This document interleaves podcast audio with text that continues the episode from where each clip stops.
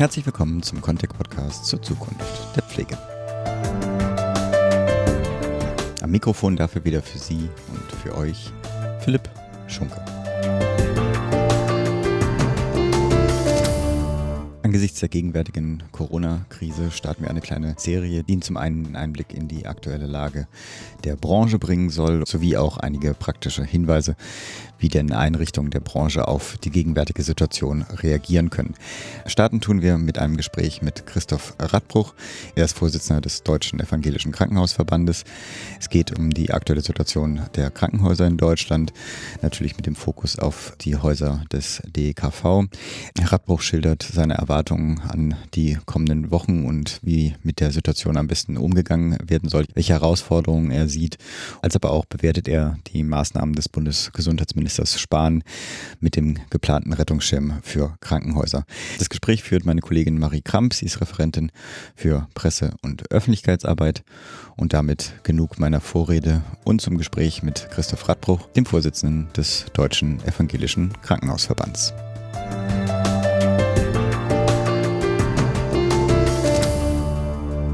Herr Radbruch, erstmal vielen herzlichen Dank, dass Sie sich heute so spontan die Zeit für uns nehmen. Die Entwicklungen sind ja sehr dynamisch und da wollen wir natürlich am Puls der Zeit bleiben.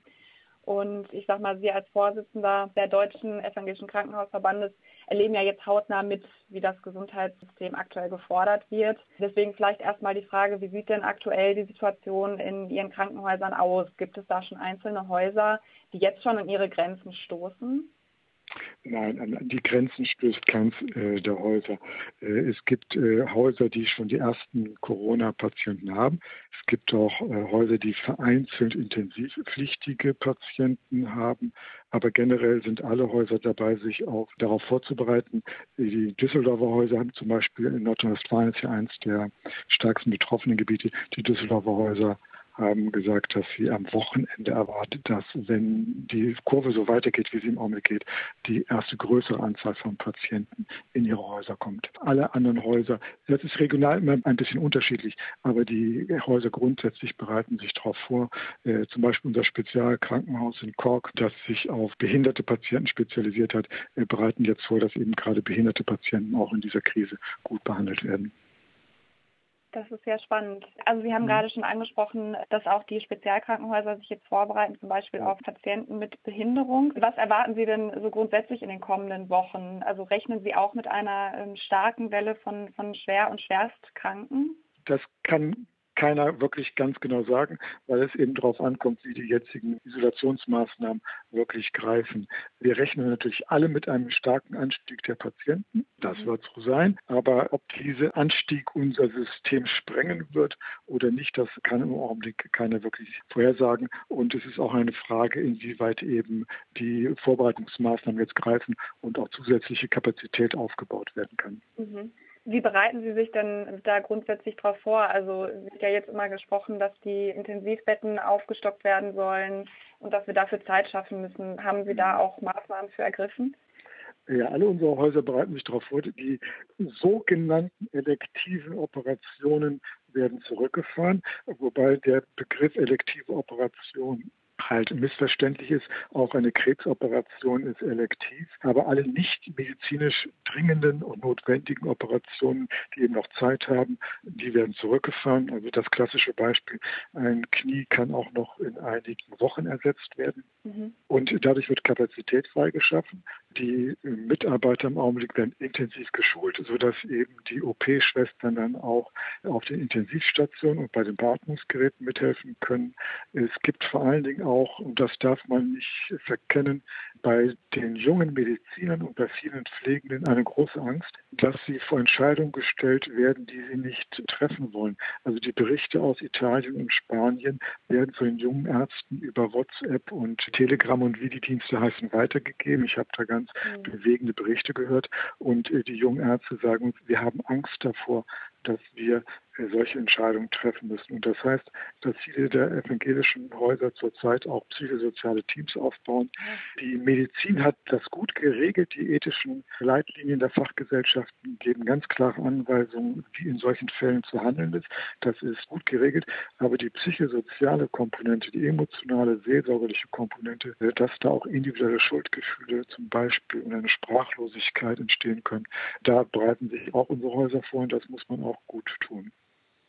Das ist, glaube ich, ein sehr wichtiger Punkt. Das Pflegepersonal ist ja an allen Stellen jetzt, glaube ich, sehr stark gefragt, also in Krankenhäusern, aber auch in, in Altenheimen etc. Können Sie da vielleicht noch ein bisschen näher darauf eingehen, was es da für Leitlinien gibt, wenn denn solche Entscheidungen getroffen werden müssen, beziehungsweise wie man jetzt auch eben die psychosoziale Unterstützung für diese gerade vielleicht auch jungen Menschen leisten kann? Äh, da gilt der Grundsatz jeder Krise. Strukturen, die Sie nicht vorher aufgebaut haben, können Sie auch in der Krise ganz schwer aufbauen. Außer jetzt mhm. eben zusätzliche medizinische Kapazität. Aber wenn Sie vorher in Ihren Häusern für diese Frage keine Kapazität hatten und auch keine Möglichkeit, dann wird es ganz schwer sein, das jetzt aufzubauen. Aber ich kenne aus einem Hausbericht, das ich sehr gut kenne, dort sind eben die Krankenhausseelsorger verstärkt unterwegs, um für die Mitarbeiter ansprechbar zu sein und haben ein Netzwerk gebildet aus all den äh, Menschen aus dem Sozialdienst, aus dem psychologischen Dienst, die diese psychosozialen Fragen bearbeiten können, stellen dieses Netzwerk einfach zur Verfügung und sagen den Mitarbeitern, es gibt ein Netzwerk, wenn ihr Fragen habt, könnt ihr da Fragen stellen und es kommt vor allen Dingen auch darauf an, den Mitarbeitern deutlich zu machen, das wird auch danach noch ausgewertet und mit euch besprochen. Also wir haben auch, wenn die Krise vorbei ist, die Möglichkeit, dass ihr darüber reden könnt, was da passiert ist im Prinzip. Mhm. Das, glaube ich, beruhigt die ungemein, dass sie wissen, dass das dann später auch noch kein Tabuthema ist, sondern dass man darüber reden kann und es aufarbeiten kann. Wie würden Sie denn überhaupt die Maßnahmen von Bund und Ländern zur Eindämmung des Virus beurteilen? Sie haben ja schon gesagt, äh, es müssen jetzt Kapazitäten geschaffen werden. Das machen die Krankenhäuser auch. Dafür mhm. ist es nur wichtig, dass wir diese Zeit eben verlangsamen der Infektion. Denken Sie, dass jetzt die Maßnahmen greifen können oder denken Sie, es war vielleicht schon zu spät? Also auch das wird man im Nachhinein wesentlich besser beurteilen können als jetzt. Aber um es ja etwas mal äh, provokant und pointiert zu sagen, wir sind im Augenblick mitten in einem riesigen medizinischen Experiment, mit 80 Millionen Teilnehmern in Deutschland, wo keiner weiß, wie dieses Experiment ausgeht. Und normalerweise würde man solch ein medizinisches Experiment überhaupt nicht zulassen, weil weder die Vorstudien noch die ethischen Implikationen, die dieses Experiment hat, wirklich im Vorfeld geklärt worden sind. Die Folgen des Ganzen kann ja auch noch wirklich keiner absehen im Prinzip. Dass das jetzt in dieser Notsituation nötig war, äh, unbenommen. Aber das heißt, beurteilen, ob die Maßnahmen richtig waren oder ob sie verkehrt waren oder ob sie hilfreich waren oder gar nicht nötig waren, das wird man erst im Nachhinein können, aber jetzt nicht in der augenblicklichen Situation. Wir fahren alle auf Sicht im Augenblick. Auch in den Häusern vor Ort ist, wird auf Sicht gefahren. Äh, langfristige Prognosen sind ganz schwer abzugeben. Ja, also das heißt, Sie nehmen die Situation jetzt, wie sie ist, werten die Lage regelmäßig neu und schauen einfach eben, dass man mit den Schwierigkeiten, die sich auftun, zum Beispiel vielleicht psychische Belastung beim Pflegepersonal, beim medizinischen Personal, dass man das so gut es geht auffängt. Ja, und die aktuelle Situation ja. muss man wirklich jeden Tag neu gucken, wie ist die Lage. Und mhm. dann entsprechend reagieren und äh, verschiedene Szenarien durchspielen. Das wird auch überall getan. Man spielt verschiedene Szenarien durch, äh, damit man dann eventuell vorbereitet ist, aber muss immer gewahr sein, dass es doch anders kommen kann. Mhm.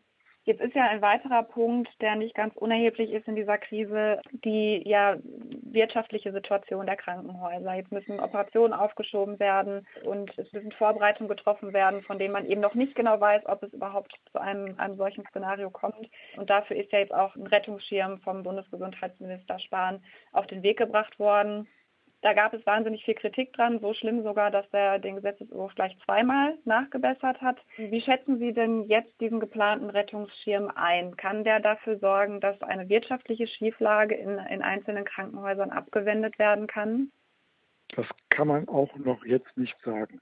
Der Streit, den es um dieses Rettungspaket gab, war ja ein grundsätzlicher Streit, dass da zwei Modelle im Raum standen. Nämlich auf der einen Seite das Modell, dass man nur einfach ein Zwölftel des letzten verhandelten Budgets plus Steigerungsrate äh, sofort auszahlt. Das heißt, dass man das gesamte Krankenhausfinanzierungssystem hinter sich lässt oder das Modell, das sich jetzt durchgesetzt hat, äh, das alles innerhalb des Finanzierungsmodells äh, passierte.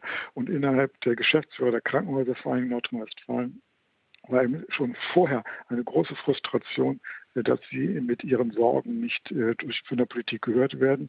Und diese Frustration ist jetzt nochmal verstärkt worden durch die Reaktion des Ministeriums auf die Vorschläge aus den Krankenhäusern. Das ist alles menschlich nachzuvollziehen und auch politisch nachzuvollziehen, dass da dieser große Protest kam.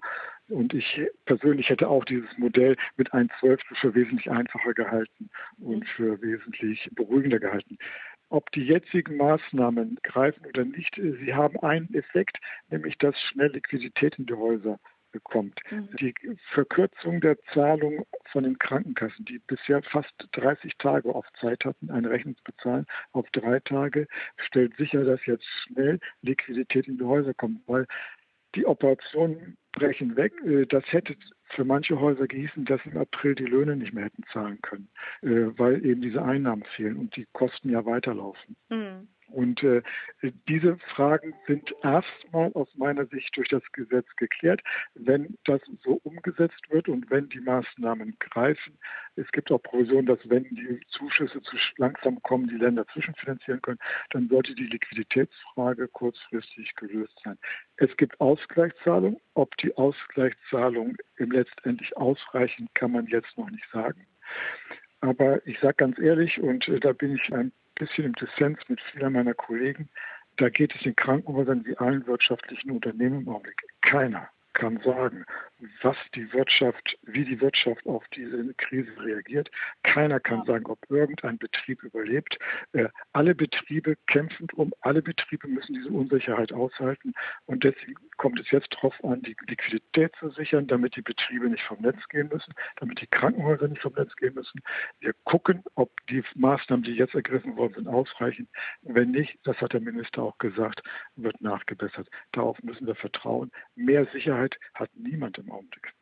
Gibt es denn noch was anderes, was Sie sich von Seiten der Politik oder der Gesellschaft wünschen würden, um jetzt die Überlastung des Gesundheitssystems oder eben auch andere Überforderungen abzuwenden? Das größte Problem ist im Augenblick der Mangel an Material. Also unsere Krankenhäuser würden ja sehr gerne intensiv Pflegeplätze einrichten, aber es fehlen die Beatmungsgeräte.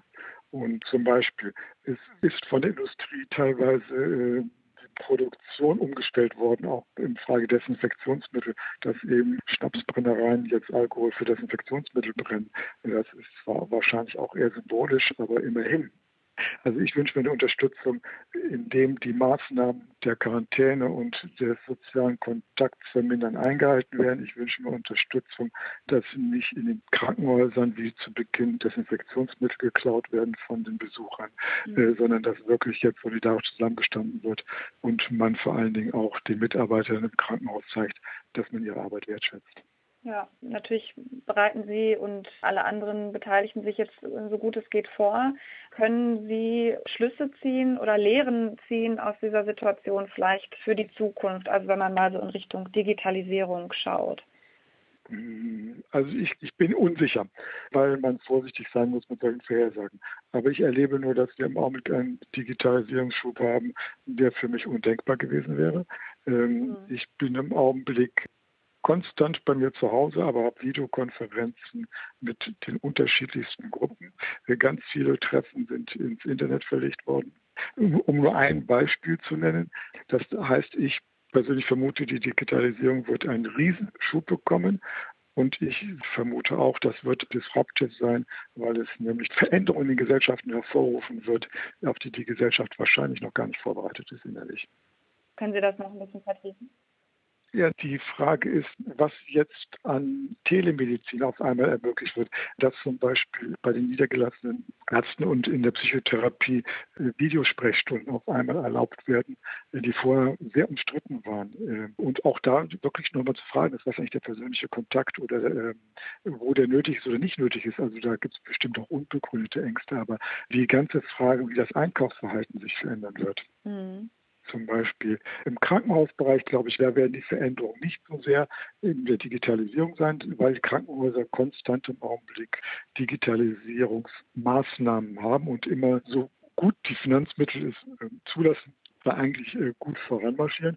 Beim Krankenhaus, wenn da die Frage ist, was die Zukunft bringen wird und wie die Krise die Landschaft verändern wird, wird die große Frage sein. Wir haben ja den Streit gehabt, ob wir zu viele Krankenhäuser haben.